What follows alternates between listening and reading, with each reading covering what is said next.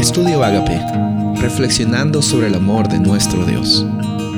El título de hoy es El profeta sin descanso. Jonás 4:4. ¿Tienes razón de enfurecerte tanto? le respondió el Señor.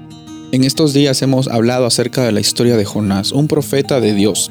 Eh, es así, Dios eligió a Jonás. Dios te elige a ti, Dios me elige a mí, Dios nos elige a nosotros. Y Él no mira necesariamente nuestra conducta para elegirnos. Él nos eligió desde un principio como hijos e hijas suyos. Por eso es necesario reconocer que eh, la conducta, nuestra conducta, no es eh, la realidad que define si es que somos escogidos como discípulos o no. A lo largo de la Biblia vemos ejemplos de personas que por su conducta nunca hubieran merecido ser discípulos. Y gracias a, la realidad que vemos en la Biblia, vemos también que es muy claro que no se trata de lo que merecemos, se trata de lo que ya somos y lo que aceptamos por fe.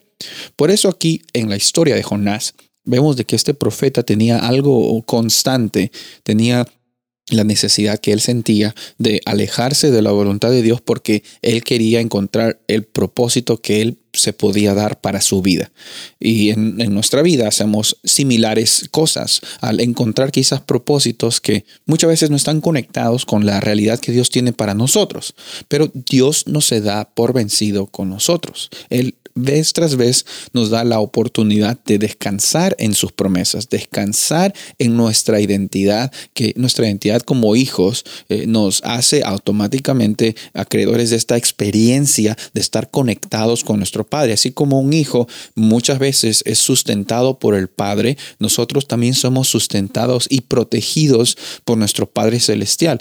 Van a preguntar, ¿y por qué entonces vienen circunstancias difíciles? ¿Por qué es que estoy pasando por desafíos? Bueno, es que la realidad es que estos desafíos y estas circunstancias difíciles, nuestro Padre Celestial nos las crea, no las crea, pero las usa para que tú y yo tengamos eh, la oportunidad de compartir a otros. Estamos en un mundo donde hay bastantes injusticias, donde hay bastante dolor, donde hay bastante sufrimiento.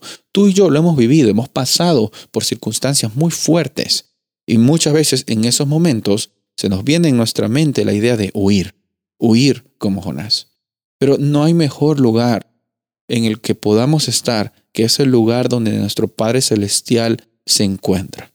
Yo estoy seguro que más de un momento tú has querido huir de tus responsabilidades, huir de tu matrimonio, huir de tu trabajo, huir de situaciones complicadas. Obviamente uno tiene que huir cuando hay un abuso sistemático, uno tiene que huir cuando no, no te valoran y, no, no están eh, viendo que tú eres un hijo, una hija de Dios.